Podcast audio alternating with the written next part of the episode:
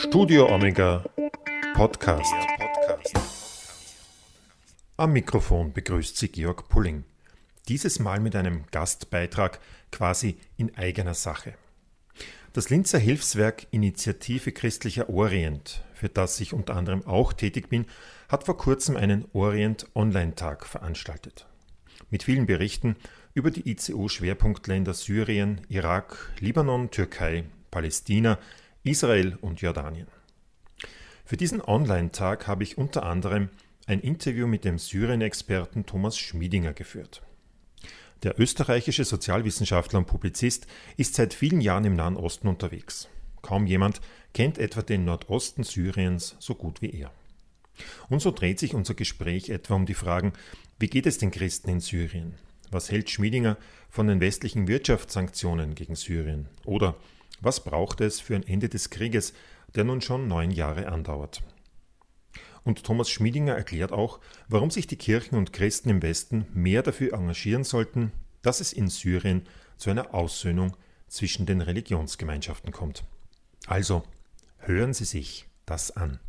Thomas Schmiedinger, vielen herzlichen Dank, äh, dass Sie sich Zeit genommen haben für dieses Gespräch im Rahmen unseres ersten ICO Orient Online Tages. Ähm, Sie sind ja, Politikwissenschaftler, Sozialwissenschaftler. Ähm, Sie haben mehrere Bücher geschrieben, also auch Publizist, auch Journalist und, und vor allem Nahostexperte. Und wir wollen uns heute über Syrien unterhalten. Aber eines macht mir jetzt ein bisschen Sorgen. In etwa vor genau einem Jahr, da wollten Sie, glaube im Rahmen einer Buchpräsentation in die USA reisen. Und da hat man Sie dann in Amsterdam beim Umsteigen am Flughafen da hat man sie dann nicht weiterfliegen lassen. Sind Sie ein so gefährlicher Mann? Warum haben die Amerikaner so Angst vor Ihnen? Das müssten Sie die amerikanische Botschaft fragen, wobei dies äh, wahrscheinlich auch nicht weiß. Zumindest hat sie mir das damals gesagt, äh, da ich ein gültiges äh, Multiple Entry Visum für zehn Jahre hatte und auch kein Einreiseverbot vom State Department. Also da hatte Homeland Security einen Einwand. Äh, warum das so war, äh, dafür gibt es bis heute keine Begründung. was hätten Sie dort alles angestellt? Ich, ich, hätte dort eine Lesereise gehabt, weil eines meiner Bücher neu ins Englische übersetzt worden ist, ein Buch über Afrin, also über die äh, westlichste kurdische Region in Syrien, die 2018 durch die Türkei besetzt worden ist. Und ich war an drei Universitäten und drei Buchhandlungen eingeladen, dort eine Buchpräsentation zu machen.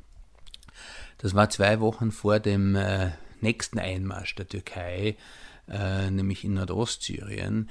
Und meine Vermutung ist, dass es da einen Zusammenhang gibt, dass es eben nicht erwünscht war, dass kurz vor dem grünen Licht, das Trump der Türkei für den Einmarsch gegeben hat, an doch mehreren wichtigen Universitäten eine solche Veranstaltung stattfindet.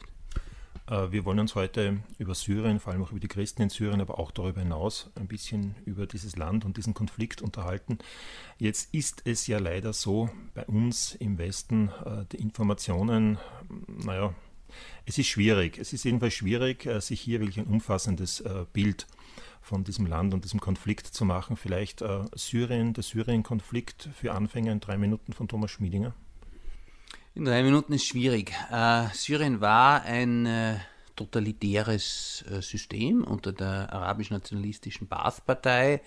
Dagegen gab es zivile Proteste einerseits aufgrund der Reaktion des Regimes, der extrem repressiven Reaktion des Regimes auf die Proteste, andererseits aber auch aufgrund der Einmischung von Nachbarstaaten äh, kam es zu einer Militarisierung der Proteste und zu einer Hochrüstung auf beiden Seiten, die eben dann im Laufe der zweiten Hälfte des Jahres 2011 und der ersten Hälfte des Jahres 2012 immer mehr zu einem Bürgerkrieg geworden sind. Gleichzeitig kam es innerhalb der Opposition zu einem immer stärkeren Gewicht verschiedener islamistischer Milizen, äh, zur Etablierung von dschihadistischen Milizen und Territorien, dem sogenannten Islamischen Staat, äh, aber auch der Jabhat al-Nusra, die heute unter dem Namen Hayat Tahrir al-Sham agiert. Äh, und im äh, Norden des Landes äh, gelang es einer kurdischen Partei, der Demokratischen Unionspartei PED die kurdischen Gebiete kampflos in Absprache mit dem Regime unter Kontrolle zu bekommen. Und in den nächsten Jahren war das dann sehr stark geprägt von einem Kampf dieser kurdischen Enklaven gegen die dschihadistischen Angreifer des sogenannten Islamischen Staates. Heute ist es so, dass die verbliebenen arabischen Oppositionsmilizen großteils abhängig sind von der Türkei im Nordwesten Syriens. Äh, die Türkei Teile der kurdischen Gebiete besetzt hat, Afrin und Teile Nordostsyriens äh, die Kurden wiederum gemeinsam mit säkularen arabischen Milizen rund ein Viertel etwas weniger als ein Viertel des Landes im Nordosten kontrollieren und das Regime in den Kerngebieten des Landes eigentlich die Kontrolle wieder ausübt, allerdings äh, sehr stark militärisch abhängig ist vom Iran und Russland sowie gemeinsam mit lokalen Pro-Regime-Milizen das Territorium wieder unter Kontrolle gebracht hat. Und, und wo befinden sich jetzt oder wie ist die Rolle, die Position äh, der christlichen Minderheit im Land? Die christliche Minderheit äh, hat natürlich das größte Problem mit den dschihadistischen und islamistischen Milizen. Die Christen leben heute überwiegend auf dem Territorium, das einerseits vom Regime kontrolliert wird und auf dem Territorium, das von den syrischen demokratischen Kräften, also dieser Allianz im Nordosten Syriens, äh, von äh, Kurden und äh, säkularen arabischen Kräften kontrolliert wird. Die syrischen Christen gehören sehr unterschiedlichen Konfessionen an, sprechen auch sehr unterschiedliche Sprachen. Also es gibt arabischsprachige, aber auch aramäischsprachige und armenischsprachige Christen. Und äh, die Kirchen und die Kirchenhierarchien haben sich in diesem Konflikt einerseits immer wieder versucht herauszuhalten, andererseits aber auch sehr unterschiedlich positioniert. Äh, es war in Syrien so, dass äh, insbesondere die Hierarchien der großen Kirchen sehr stark auch unter Kontrolle des Regimes waren und auch immer noch sind, dort wo sie eben in Damaskus äh, positioniert sind. Andererseits gab es aber auch Christen, die sich an der Opposition beteiligt haben, und die sich dann teilweise zurückgezogen haben aufgrund eben der stärkeren Hinwendung zu äh, islamistischen Gruppen, wo Christen immer noch sehr stark beteiligt sind, ist an der Selbstverwaltung in Nord- und Ostsyrien. Dort gibt es äh, auch zwei bedeutende christliche politische Parteien, die an der Selbstverwaltung beteiligt sind und das äh, dort gesprochene Neu-Ostaramäische, oft auch als, als assyrisch bezeichnete, äh, äh, ist eine der Amtssprachen, der de facto Amtssprachen dieser de facto Autonomie. Äh, man sieht das auch an öffentlichen Aufschriften in der syroaramäischen Schrift dort. Und da gibt es teilweise dann auch durchaus innerhalb der christlichen Community Konflikte zwischen äh, der öfters Damaskus treuen kirchlichen religiösen Hierarchie und äh, den politischen Parteien, also den Christen, die jetzt nicht als Priester Teil der Amtskirche sind äh, und sich teilweise stärker eben einer, einer aramäisch, syro-aramäischen Nationalbewegung verbunden fühlen als dem arabisch-nationalistischen Regime. Also es ist sehr komplex. Das heißt, äh, um so ein bisschen auf den Punkt und konkret zu machen, äh, es gibt auch Spannungen zwischen zum Beispiel dem syrisch-orthodoxen Patriarchen, der ja in Damaskus äh, seinen Hauptsitz hat, und natürlich mit, dem, äh, mit der Regierung, dem Regime auch irgendwie kooperieren muss, um das mhm. Überleben der Christen zu, äh, zu gewährleisten und äh, ja, Priestern oder zumindest Christen, auch syrisch-orthodoxen Christen, die zum Teil auch politisch organisiert sind, in diesem äh, kurdisch verwalteten Gebiet. Ja, ja da gibt es Konflikte. Äh, die treten nicht so oft an die Öffentlichkeit. Aber wo es zum Beispiel deutlich geworden ist, ist äh, bei dem Konflikt um die Schul- Bildung der christlichen Minderheiten in Nordostsyrien. Da gab es und gibt es von den äh, christlichen Parteien das Bemühen, ein eigenes Curriculum durchzusetzen, in dem äh, die syroaramäische Sprache eine wichtigere Rolle spielen soll und gleichzeitig eben von der Kirchenhierarchie äh, die diese Schule oft, diese Schulen auch oft betreiben als, als konfessionelle Privatschulen, das Bemühen, äh, auf jeden Fall weiterhin das Curriculum des Bildungsministeriums in Damaskus zu verwirklichen, das eben ausschließlich arabisch ist. die größte der, der christlichen Parteien in Nordostsyrien, die Syroje Einheitspartei, könnte man es übersetzen, hat dann vor zwei Jahren durchgesetzt, dass äh, tatsächlich ein neues Curriculum beschlossen worden ist. Äh, die äh, konfessionellen Privatschulen haben sich geweigert, dieses neue Curriculum äh, umzusetzen, woraufhin die Schulen auf Betreiben dieser christlichen Parteien äh, geschlossen worden sind für einen einzigen Tag. Es gab dann Proteste von Christen in der Region, aber auch in Europa. Und am Ende hat man sich auf einen Kompromiss geeinigt. Es wird jetzt weiter das Regierungskurriculum dort unterrichtet und zusätzlich werden einzelne Stunden in Syroaramäisch äh, ergänzt. Darf ich vielleicht äh, kurz ja. eine Zwischenfrage stellen? Es ist ja wenig bekannt bei uns, wie, äh, wie viele Christen leben denn in diesem, in diesem syrischen Selbstverwaltungsgebiet und vor allem, wie stabil ist denn dieses selbstverwaltete Gebiet? Wenn die Türkei morgen, wenn der türkische Präsident morgen aufsteht und einen schlechten Tag hat, könnte das auch sehr schnell vorbei sein?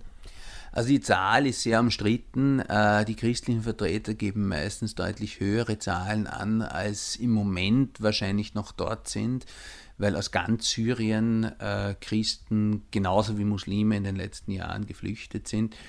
Aber die Zahl liegt irgendwo zwischen 50 und 150.000 Menschen in der Region, die noch dort sind.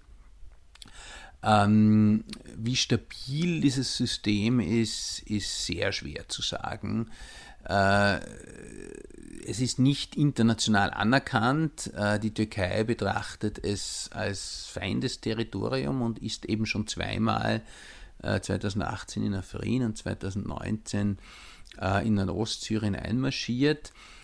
Gleichzeitig ist aber zum Beispiel die USA mit Truppen weiterhin präsent. Auch das syrische Regime und Russland sind seit 2019, äh, seit diesem Abkommen, das zwischen Erdogan und Putin ausgehandelt worden ist und das zu einem Waffenstillstand geführt hat, in der Region präsent. Das macht die Lage extrem komplex, weil es insbesondere zwischen Amerikanern und Russen keine wirkliche Demarkationslinie gibt und die immer wieder mit äh, dem syrischen Regime aneinander geraten, die US-Truppen in der Region. Aber Grundsätzlich ist sozusagen, solange diese internationale Präsenz dort ist, eine völlige Zerstörung des Autonomiegebiets sehr unwahrscheinlich. Äh, die Selbstverwaltung hat auch immer klar gemacht, dass sie, wenn es gar nicht anders geht, lieber eine Rückkehr des syrischen Regimes, also eine Besetzung durch die Türkei wollen.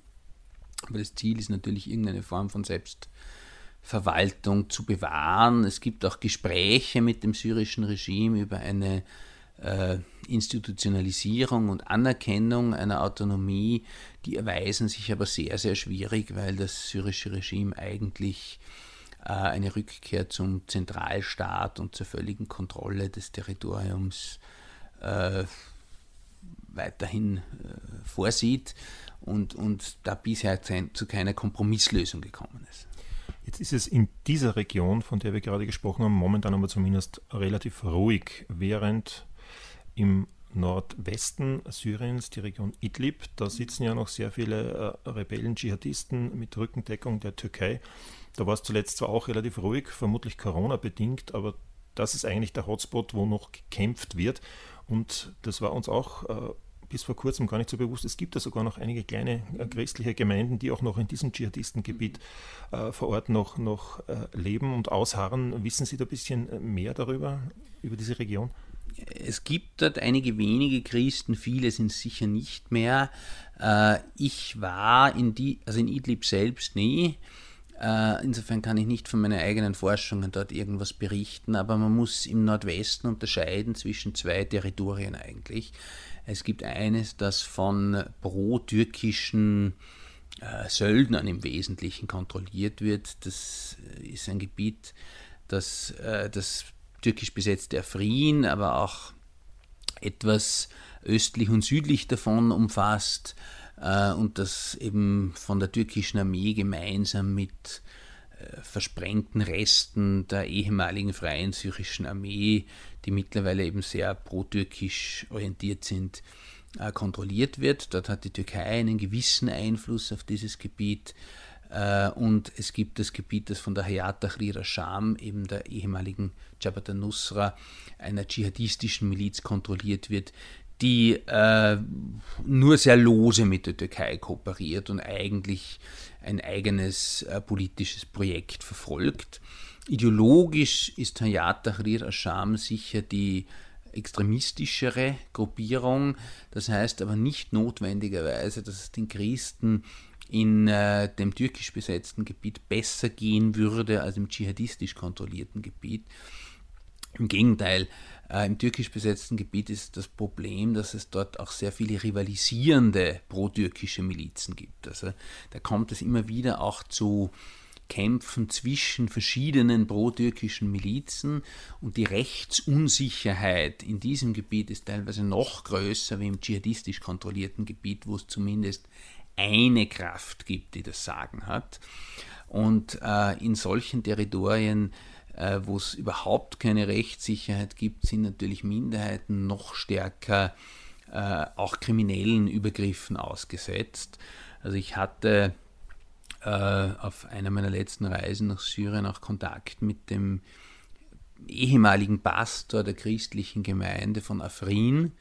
Das ist, äh, was eine Besonderheit darstellt, eine Gemeinde von kurdischen Konvertiten, eine evangelikale Kirche, die eigentlich erst seit 2012, seit dieses Gebiet äh, eben eine Autonomieregion war, dort existiert hat und die äh, eben muslimische Kurden zur Konversion zum Christentum gebracht hat. Das hat sie besonders vulnerabel gemacht, denn äh, aus jetzt einer, einer dschihadistisch oder auch, auch einer islamistischen Sicht ist äh, eine Konversion und ein Glaubensabfall vom Islam noch einmal deutlich schlimmer, als wenn man Angehöriger einer Buchreligion ist. Äh, die Angehörigen einer Buchreligion, einer Ahl al-Kitab, äh, konnten ja zumindest theoretisch sogar im sogenannten Islamischen Staat überleben, wenn sie die Jizya, die äh, Kopfsteuer bezahlt haben. Es haben ein paar armenische Christen sogar in, in Raqqa ausgeharrt während des sogenannten Islamischen Staates. Äh, und diese äh, konvertierten Christen in, in Afrin sind 2018 fast alle geflüchtet und die, die zurückgeblieben sind, äh, die leben dort in permanenter Angst um ihr Leben. Und dieser Pastor, Diar heißt er, hat mir dann WhatsApp-Nachrichten gezeigt von verbliebenen Mitgliedern seiner Gemeinde aus Afrin und die schreiben nur, sie, sie versuchen möglichst, äh, dass niemand bemerkt, dass sie Christen sind und, und fürchten sich eigentlich ständig davor, dass sie entdeckt werden äh, und, und, und dann entführt oder, oder enthauptet werden. Also die Situation dort ist nicht unbedingt besser als im dschihadistischen Gebiet. Ähm, jetzt haben uns unsere christlichen Partner und Freunde in Syrien immer erzählt und erzählen es immer noch, ähm, dass Syrien früher einfach ein Land war, wo Christen und Muslime relativ gut miteinander ausgekommen sind. Und sich das eben erst in den letzten Jahren seit diesem Krieg äh, so dramatisch verändert hat in all jenen Gebieten, die nicht unter Regierungskontrolle sind. Wie ist das würden Sie diese Einschätzung so erstens auch teilen und zweitens, wenn ja, wie ist sowas möglich, dass so etwas so schnell kippt? Also das syrische Regime war sehr nationalistisch, aber säkular und hat sehr stark auf die Unterstützung von religiösen Minderheiten gebaut. Äh, das Regime selbst war sehr stark geprägt von Angehörigen einer religiösen Minderheit, der Alawiten, nicht zu verwechseln mit den Aleviten aus Anatolien. Das ist eine andere äh, heterodoxe Strömung äh, aus dem, ja, mit Verbindungen zum schiitischen Islam, sagen wir es mal so. Äh, und die Christen waren teilweise durchaus äh, vor allem ökonomisch in einer relativ guten Situation in Syrien. Äh, ein solches autoritäres Regime hat primär Menschen unterdrückt, die andere politische Überzeugungen hatten und die sich dem arabischen Nationalismus widersetzt haben. Das heißt, sehr stark ist zum Beispiel die kurdische Opposition unterdrückt worden, sehr stark wurde auch die, die islamistische Opposition, insbesondere die Muslimbruderschaft, unterdrückt. Äh, auch äh, oppositionelle kommunistische Gruppen. Es gab auch Kommunisten, die im Regime waren, aber oppositionell, auch eine oppositionelle kommunistische Partei. Gegen die hat sich Repression gewendet. Aber wer gegenüber dem Regime loyal war oder zumindest politisch sich nicht irgendwie betätigt hat, konnte in Syrien äh, ein, ein geruhsames Leben führen, sagen wir mal so. Natürlich führt ein autoritäres Regime auch dazu, dass es ein gewisses Gewaltmonopol im Land gibt und äh, dass damit auch Minderheiten relativ sicher leben können. Also äh, ich habe Syrien zum ersten Mal 1999 noch in den letzten Monaten von Hafiz al-Assad äh, bereist. Also dem Vater des jetzigen Präsidenten. Vater des jetzigen Präsidenten, genau. Und äh, da war von religiösen Spannungen tatsächlich nichts zu sehen. Es war alles quasi unter, einem, unter einer autoritären, aber säkularen Herrschaft. Äh, Im Alltag. Aber, aber es ist ja auch jetzt zum Beispiel, wenn man nach Damaskus fährt, also jetzt gerade nicht, weil Corona-Zeiten sind, aber noch vor einem Jahr, man wird auch in der, in der großen Moschee in Damaskus, man wird freundlichst empfangen, man kann, man kann als Christ hinein, man ähm, muss ja dann ein paar Regeln halten, aber das ist ja ganz normal, aber man hat nicht das Gefühl, dass es da irgendwie eine Art ähm, islamischen Fundamentalismus gibt. Also weder von oben herunter gesteuert, noch von den Leuten, die man heute halt so trifft. Da muss man zwei Dinge sagen. Erstens einmal die religiösen Funktionäre, in Syrien wurden immer auch vom Regime ausgewählt. Das trifft sowohl die christliche Hierarchie als auch die islamische Hierarchie. Ohne den Segen des Regimes wird niemand Imam einer offiziellen Moschee und wird niemand Priester, wird niemand, schon gar niemand Bischof äh, in Syrien. Das heißt, das Regime hat schon dafür gesorgt, dass dort auch äh, Personen dann an Positionen sind, die diesen säkularen Kurs mittragen. Äh, jene, die diesen nicht mitgetragen haben, befinden sich längst nicht mehr in Damaskus, beziehungsweise werden sie sich hüten, sich zu erkennen zu geben, sondern die sind dann tatsächlich äh, mit den abziehenden oppositionellen Milizen in dieses Gebiet nach Nordwestsyrien geflohen. Äh, das heißt nicht, dass es überhaupt keine Anhänger solcher Gruppen mehr in Damaskus geben wird, aber die werden äh, westliche Reisende auf keinen Fall zu Gesicht bekommen. Äh, mein, mein Aber schon damals wäre gewesen, dass es trotzdem ein Nebeneinander war. Ja? Also das syrische Personenstandsrecht war natürlich weiterhin ein religiöses. Das heißt, Christen haben Christen geheiratet, Muslime haben Muslime geheiratet. Äh, es, es war ein, ein, ein freundliches, gelenktes Nebeneinander. Äh, das Problem mit diesem Bürgerkrieg war jetzt aber eben, dass dadurch, dass einerseits das Regime sehr stark auf konfessionellen Minderheiten basiert hat, ganz besonders auf den Alawiten, andererseits aber die Opposition immer stärker durch die Unterstützung von Staaten wie der Türkei, Saudi-Arabien oder Katar äh, immer mehr in Richtung einer sunnitisch-islamistischen Richtung gewandert ist.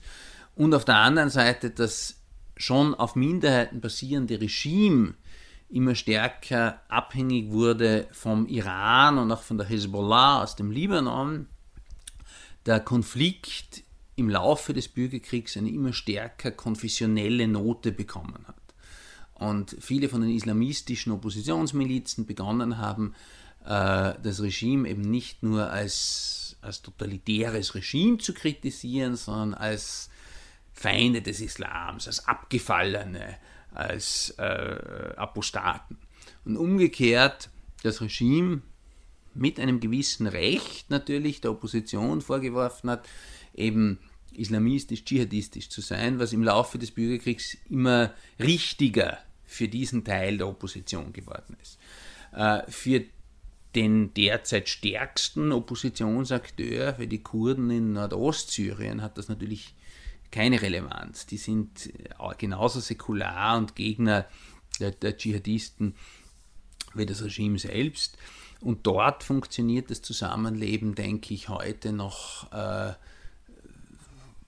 mindestens genauso gut wie im Regimegebiet, wenn nicht besser. Der Vorteil sozusagen in Nordostsyrien gegenüber dem Regime ist, ist, dass das Zusammenleben der unterschiedlichen Konfessionen und Religionen bis zu bestimmten Grad selbst organisiert funktioniert und eben nicht von oben herab und dass in der Ideologie der, der Architekten dieses Projekts in Nordostsyrien ja so etwas wie ein, ein, ein freiwilliger Zusammenschluss von verschiedenen ethnischen und religiösen Gruppen zum Kern des Projektes gehört und damit sich dieses Territorium eben äh, nicht als, als kurdische Autonomie begreift, sondern als Autonomie aller Menschen, die dort leben. Und damit gibt es eben auch äh, christliche, äh, aber auch arabische, jesidische Akteure, die Teil dieser Selbstverwaltung sind. Ich denke mir, dass. Hat, hat sowas Ihrer Meinung nach, hat sowas Zukunft? Würden Sie darauf was wetten, was setzen? Oder es, es klingt so ein bisschen, naja, es klingt so komplett herausgenommen aus, wenn ich mir so die, die Regionen rundum anschaue, äh, dann haben die dort, wenn sie es wirklich schaffen, wahrscheinlich 100 Jahre äh, Entwicklung übersprungen. Ja, das hängt sehr davon ab, ob, ob das Gebiet irgendwann eine, eine Anerkennung bekommt, die es derzeit nicht hat. Ja. Äh, also Prognose gebe ich dafür keine ab und es ist sicher extrem schwierig, sich in diesem Territorium zu behaupten. Aber sagen wir mal so, es ist nicht das einzige Gebilde in der Region, wo es ein, äh, ein Zusammenwirken verschiedener ethnischer und konfessioneller Gruppen gibt weil einfach auch keine stark genug wäre, alle anderen zu unterdrücken. Ja. Äh, der Libanon ist so ein Beispiel. Ja. Der Libanon ist aber auch ein Beispiel dafür, was dabei alles schiefgehen kann und welche Gefahren das mit sich bringt, nämlich, dass man die Leute ein bisschen quasi einsperrt in ihrer äh, Konfession ja, und äh, politische Akteure dann ausschließlich konfessionell sind. Das ist ein bisschen so auch in, also diese Gefahr sehe ich auch für Nordostsyrien mittelfristig, wenn es erfolgreich sein sollte, dass es eben dann ein Zusammenwirken kurdischer, äh, christlicher, arabischer Parteien gibt und äh, dass es eben doch auch ein Nebeneinander ist. Dieses Nebeneinander ist aber zumindest schon einmal mehr als die totalitäre Kontrolle durch einen einzigen Akteur. Unsere Freunde in Aleppo, ich nehme jetzt dieses Beispiel heraus, da habe ich es eben auch selber in Gesprächen immer wieder erlebt. Ähm, wir konnten die jetzt äh, mehrmals besuchen in den letzten Jahren, seit die Stadt wieder relativ befriedet ist. Und wenn man sich da so in Aleppo bewegt, ja, es ist zwar viel zerstört, aber es gibt auch genauso Straßen, wo wieder das, das Leben blüht, zumindest oberflächlich Manche und viele Teile Geschäfte. Wurden auch nie zerstört. Ne? Und dort äh, ist auch das Zusammenleben, hat man das Gefühl, von, von, von Christen und Muslimen oder anderen Minderheiten, das funktioniert irgendwie. Wenn schon nicht äh, miteinander, dann zumindest nebeneinander und nicht gegeneinander. Aber unsere Freunde erzählen uns dann schon auch, ähm, schon in den Randbezirken von Aleppo schaut es ganz anders aus. Und da würde sich keine christliche Frau, ohne sich komplett zu verhüllen, mehr hintrauen, zum Beispiel. Weil dort noch, also zwar nicht der IS oder die Al-Nusra-Front jetzt als, als, als militärische Gewalt, aber die Ideologie noch so stark in der Bevölkerung auch da ist. Das heißt, dieses Zusammenleben und das Nebeneinanderleben, von dem Sie gesprochen haben, ist die Gefahr nicht trotz alledem immer latent da, dass da wieder ein, ein, ein neuer, einen, ein neuer IS oder irgend, irgendetwas, das so ähnlich ist, sich halt anders nennt, dass das wieder kommt? Es ist auch in Nordostsyrien so, dass äh, Teile der arabischen Bevölkerung, die unter dem IS gelebt hat, weiterhin zumindest Teile der Ideologie des IS weiterlebt. Ja? Und wenn wir, äh, ja, die, diese Leute verschwinden natürlich nicht von heute auf morgen, manche sind geflüchtet, aber äh, von denen, die quasi das Fußvolk waren und die sympathisiert haben, äh, sind natürlich in ganz Syrien noch, noch Leute da und die, die also wenn man jetzt keinen Genozid befürworten will, was ich nicht tue, ja, dann werden die auch weiter da sein. Die werden nicht so schnell verschwinden. Und die Erfahrungen, die diese Leute im Krieg gemacht haben, äh, wirken wahrscheinlich auch nicht so, dass man die eigene Haltung hinterfragt, sondern eher so, dass die noch zusätzlich traumatisiert sind. Also insofern, ja, äh, die Ideologie ist sicher noch da und wird nicht so schnell verschwinden. Und äh, im äh, Gebiet des Regimes gibt es leider auch kaum die Möglichkeit, darüber jetzt in irgendeiner Form zu diskutieren. Das wird einfach dann äh, unterdrückt und äh, entweder ist das Regime stark genug, das die nächsten Jahrzehnte zu unterdrücken, bis eine neue Generation herangewachsen ist, oder es wird irgendwie wieder aufpoppen. Äh, in Nordostsyrien ist es eher so, dass schon darüber gesprochen wird, dass es auch äh, Debatten mit, mit, also das ist ein sehr stark tribal organisiertes Gebiet im Nordosten Syriens. Deshalb gibt es dort auch dann Debatten mit, mit Stammesführern und traditionellen Autoritäten. Äh, Sind die Christen auch so in Clans und in, in Stämmen äh, organisiert, in Großfamilien? Teilweise. Äh, die sogenannten assyrischen Christen, das sind die Nachkommen äh, jener, die man bei uns manchmal als Nestorianer bezeichnet hat, das ist aber keine Selbstbezeichnung, die äh, in Hakkari im äußersten äh, Südosten der Türkei gelebt haben bis 1915, bis sie dann auch Opfer eines Genozids wurden und dann in den Irak, in den heutigen Irak geflüchtet sind und nach einem weiteren Massaker dort dann 1933 nach Syrien weiter geflüchtet sind, die sind teilweise schon auch immer noch tribal organisiert. Das ist sehr stark die assyrische Kirche des Ostens, ist sehr stark eine Stammeskirche, äh, wobei ich sagen würde, dass die traditionellen Autoritäten dort nicht mehr ganz so eine richtige Rolle spielen wie bei den arabischen Stämmen, bei den Schammar zum Beispiel. Ja. Äh, aber dieses Gebiet ist traditionellerweise sehr viel tribaler als jetzt zum Beispiel Aleppo und der Westen Syriens, der sehr stark urbanisiert ist. Und äh, mit diesen äh, traditionellen tribalen Autoritäten gibt es schon einen regen Diskurs, eine Auseinandersetzung. Es gibt auch äh, Versuche, sanft die Frauen in eine emanzipiertere Richtung zu bewegen, indem man ihnen ihre Menschenrechte nahelegt. Äh, also da gibt es schon eine, einen gewissen Diskurs über die Ideologie. Äh, es ist halt immer die Frage, wie, äh, wie, wie, sehr kann man das Leuten, also es ist immer die Frage, wie sehr kann man Freiheit Menschen verordnen. Ja, das ist ein gewisser Widerspruch, dass man Menschen sozusagen zur Freiheit zwingt. Äh, und äh, ich bin immer wieder überrascht gewesen, eigentlich wie pragmatisch eine politische Bewegung, die sehr viel Wert auf, auf Feminismus und Gleichberechtigung der Frauen legt, die auch eigene Frauenbataillone und so hat, wie viel Pragmatismus die dann mit sehr patriarchal organisierten Stämmen umgehen äh, und, und sagen, naja, wir wissen schon, das dauert mindestens ein, zwei Generationen, bis wir die dazu bringen, dass sie tatsächlich äh, ja, eine gewisse Emanzipation der Frauen zulassen. Ja. Also das sind langsame Prozesse, aber ich denke, dass hier äh, solche Prozesse eigentlich erfolgversprechender wären als die bloße Unterdrückung äh, patriarchaler und, und, und, und reaktionärer Ideologien. Sie, das braucht halt Zeit und die Frage ist, ob dieses Gebiet diese Zeit hat und äh, eine solche lange Periode an Stabilität hat, dass diese Prozesse wirklich äh, erfolgreich in Gang gesetzt werden können. Stabilität ist vielleicht auch das nächste Stichwort. Ähm, die Menschen vor Ort leiden derzeit ja natürlich auch unter dem Krieg, aber noch viel mehr unter der extrem schlechten wirtschaftlichen Situation, die noch einmal durch die westlichen Sanktionen und jetzt wieder die sogenannten CISA-Sanktionen der Vereinigten Staaten äh, nochmals äh, verschärft äh, wurden. Ja, was, was halten Sie von diesen Sanktionen? Dieser CISA-Act trifft primär die Zivilbevölkerung und zwar nicht nur im Regimegebiet, sondern auch in Nordostsyrien. Äh, und äh, ich kenne kaum Syrer, die der Meinung sind, dass das tatsächlich ihnen etwas gegen das Regime helfen würde. Im Gegenteil, es leiden eigentlich von jedem Familienangehörige drunter.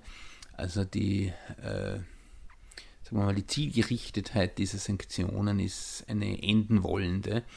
Und äh, also im Nordosten Syrien führt zum Beispiel dazu, dass äh, das Finanzsystem zunehmend dollarisiert wird. Ja? Also dass der syrische Pfund kaum mehr für größere Geschäfte eingesetzt wird und wer zum Beispiel dort ein Haus baut, zahlt die Unternehmer mittlerweile mit Dollar.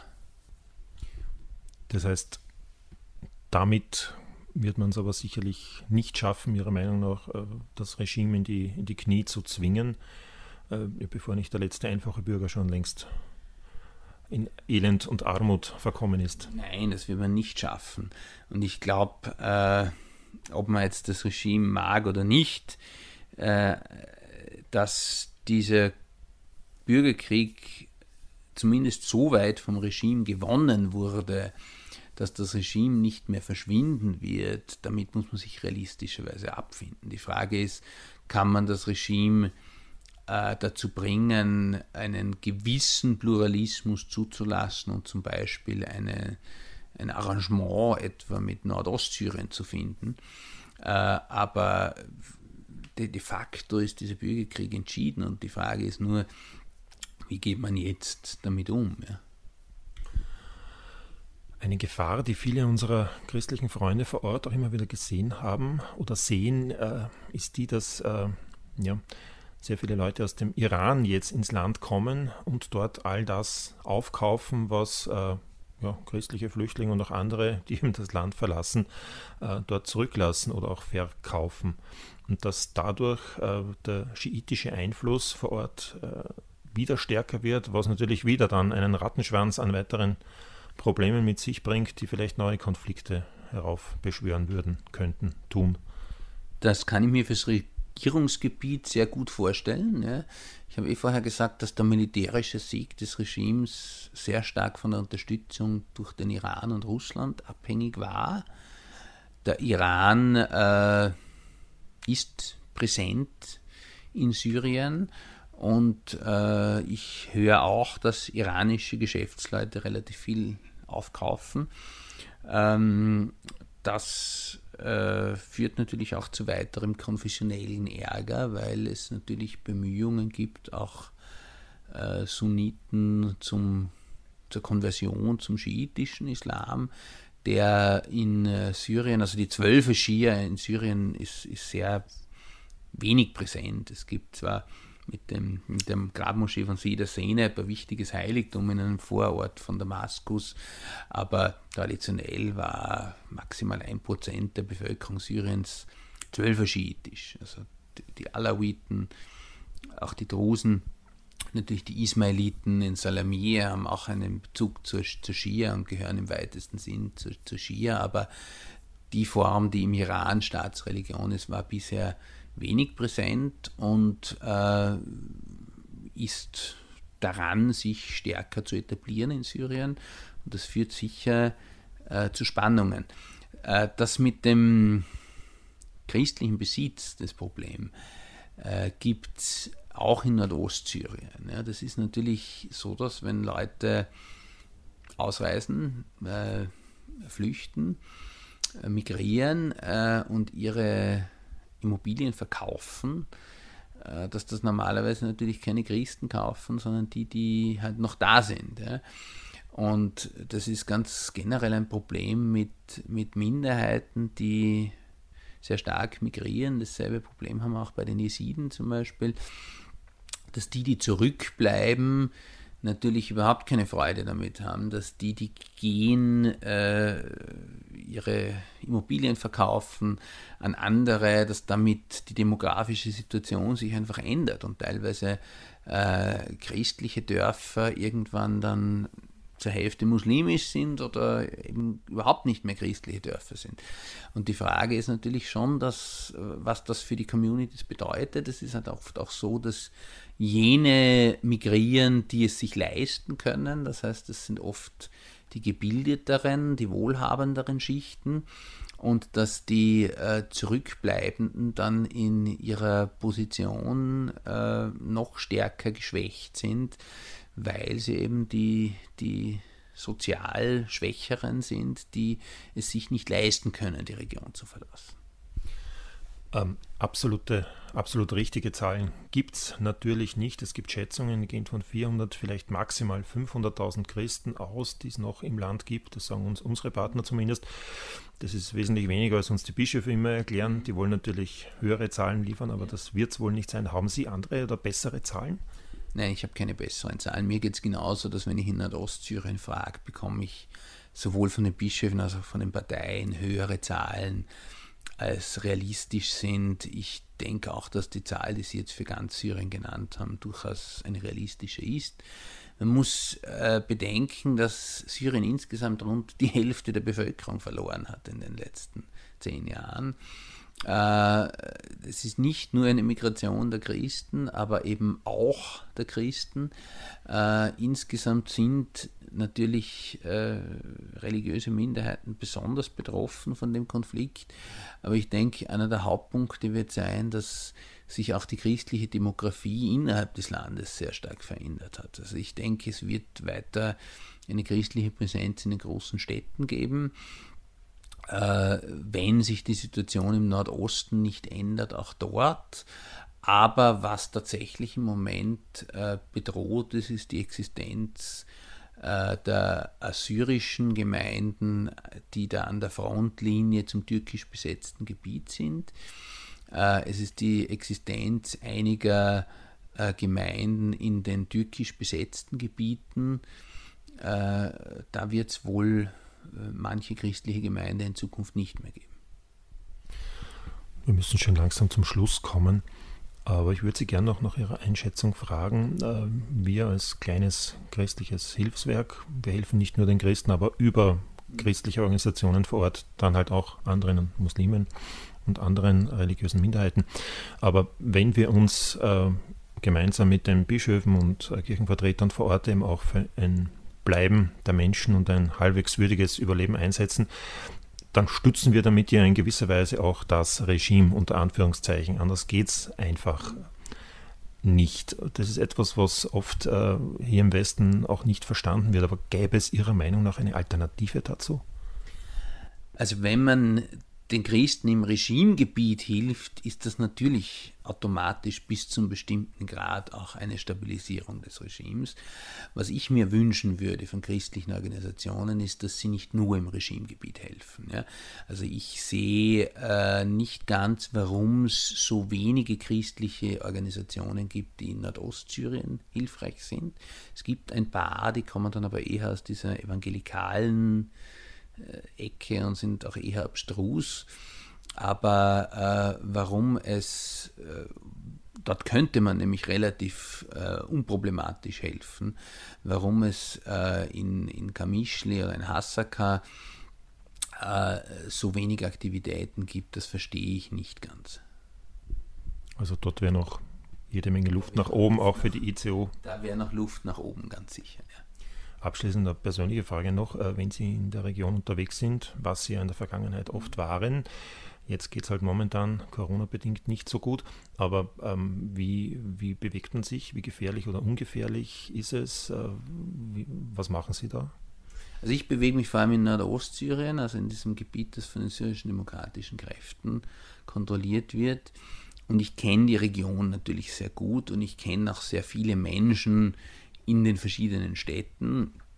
Äh, ich bin manchmal mit Vertretern der Selbstverwaltung unterwegs. Ich bin aber auch manchmal selbst organisiert mit, mit Fahrern äh, von, von Freunden sozusagen unterwegs. Äh, Im Großen und Ganzen ist es dort, also sagen wir so, es gibt bestimmte Gebiete, in denen es relativ sicher ist, bestimmte Gebiete, wo man eigentlich nur mit äh, mit Schutz der Selbstverwaltung hinfahren kann, seriöserweise. Äh, ich bin einerseits als Wissenschaftler dort, aber ich äh, bin auch immer wieder mit äh, Politikern aus Europa dort, die ich hinbegleite.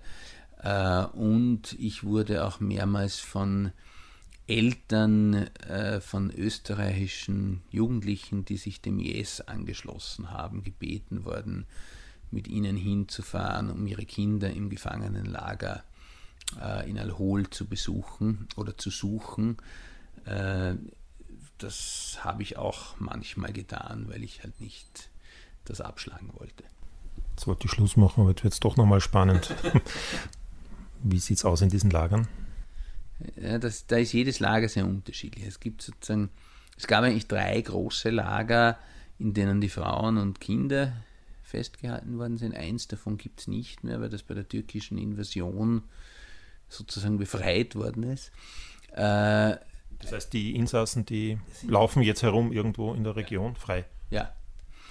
Ähm, das zweite, das äh, äh, Camp Roche ist eher kleiner, relativ gut verwaltet, äh, ziemlich unter Kontrolle der Selbstverwaltungskräfte, also der syrischen demokratischen Kräfte.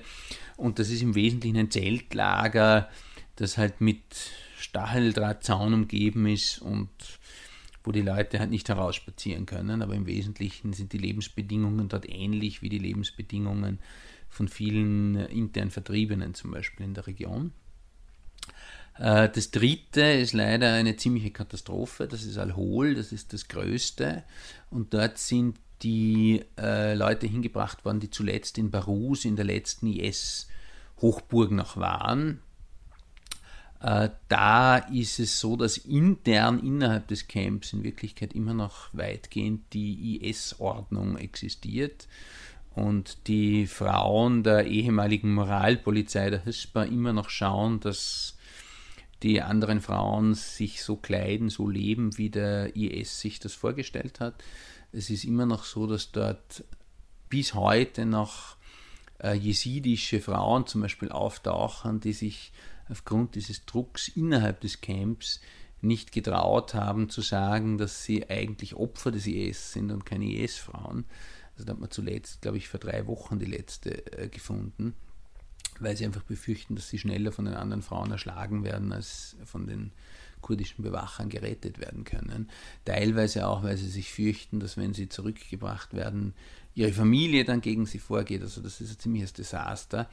Und innerhalb des Camps Al-Hol kann man sich äh, tatsächlich nur fortbewegen in bewaffneter Begleitung äh, von Kämpfern der syrischen demokratischen Kräfte. Ich habe dort äh, nach den Kindern einer, einer möglicherweise gefallenen österreichischen IS-Kämpferin gesucht und war zweimal drinnen im Camp und äh, ja, also man, man hat es dort immer noch mit weitgehend ideologisierten Frauen zu tun, die, äh, deren Hass auch spürbar ist. Ist aber dann eigentlich eine, eine wirklich eine, eine tickende Zeitbombe.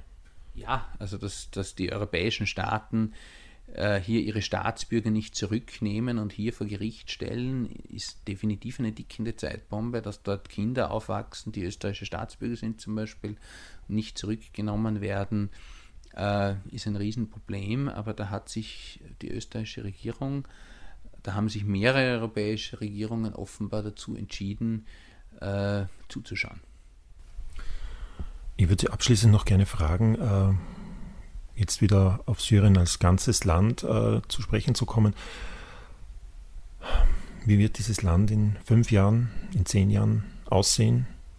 Was müsste passieren, damit es vielleicht ein bisschen besser wird, als es jetzt ist? Ich glaube nicht, dass Syrien so schnell wieder zu einem stabilen Staat wird. Ja? Äh, es ist eher wahrscheinlich, dass sich irgendeine Form von de facto Föderalisierung hm, einspielt. Äh, Im Idealfall vielleicht einer, die äh, ausverhandelt ist und die dazu führt, dass es zumindest bestimmte äh, anerkannte staatliche Institutionen gibt, so ähnlich wie in Bosnien etwa. Aber auch Bosnien ist weit davon entfernt, ein blühender äh, Staat zu sein, der der in eine gemeinsame Zukunft blickt. Aber so etwas wäre vielleicht denkbar für Syrien.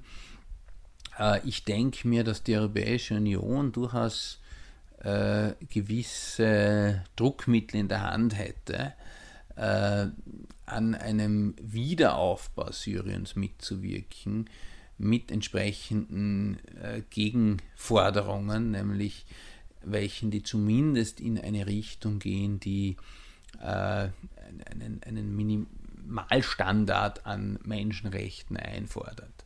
Äh, es gibt durchaus Indizien dafür, dass etwa Russland möglicherweise daran interessiert ist, bei den nächsten regulären Präsidentschaftswahlen einen geregelten Rückzug von äh, Bashar al-Assad als Person einzuleiten und möglicherweise einen anderen Mann des Regimes an die Macht stellt, der für Russland kontrollierbarer ist als Bashar al-Assad äh, und der dann vielleicht persönlich weniger Blut an den Händen hat. Das wäre dann eine Möglichkeit, Europa dazu zu bringen, in den Wiederaufbau von Syrien zu investieren. Und das könnte dann mit äh, entsprechenden Forderungen nach Reformen einhergehen. Ja. Äh, ich denke mir, zentral wäre es wirklich darauf hinzuarbeiten, dass der Nordosten Syriens tatsächlich äh, irgendeine Form von anerkannter Autonomie erhält, dass es hier eine Alternative gibt zumindest, einen, ein, ein Mindestmaß an Pluralismus im Land. Was auch wichtig wäre, ist darauf zu drängen, dass sich die Türkei zurückziehen muss und äh, diese Gebiete, sofern sie ursprünglich kurdisch besiedelt waren, wieder unter kurdische Kontrolle kommen und die anderen irgendeinen anderen Sonderstatus bekommen. Ich denke, das größte Problem im Moment ist tatsächlich, äh, was tun mit den Dschihadisten und mit den islamistischen Milizen im Nordwesten. Äh, das wird einiges an, äh, äh an Überlegungen brauchen, wie man die äh, in eine Nachkriegsordnung einbauen kann. Viele, viele Aufgaben und Herausforderungen. Das ist für uns als ICO natürlich viel, viel zu viel. Vielleicht noch ein Wort ganz, ganz, ganz zum Schluss. Was können so kleine christliche Hilfswerke oder auch die Kirchen, die Bischöfe hier bei uns, was könnten die tun? Ich denke, einerseits ist es wichtig, äh, in Richtung Versöhnung auch zwischen konfessionellen Gruppen hinzuwirken. Also jetzt nicht nur die Christen zu unterstützen, sondern auch äh, zu versuchen, ähm, mittels interreligiösem Dialog eine äh, tatsächliche Versöhnung der Bevölkerungsgruppen herbeizuführen. Etwas, was der Staat in dieser Form in Syrien nicht kann. Äh, aber ich würde mir auch wünschen, dass man nicht nur auf die Christen, sondern auch auf andere religiöse Minderheiten, die in einer ähnlich schwierigen Lage sind, etwa die Jesiden, die aus Afrin zum Beispiel vertrieben worden sind oder aus der Region um Serikanie oder auf die, die Ismailiten, als Salamir genauso achtet und nicht nur auf die christlichen Minderheiten. Herr Dr. Schmiediger, dann sage ich ganz, ganz herzlichen Dank für dieses Gespräch und ich hoffe, Corona geht erstens vorbei und zweitens, wir sehen uns dann einmal in Syrien wieder. Das wäre schön. Ich hoffe es auch. Danke. Danke.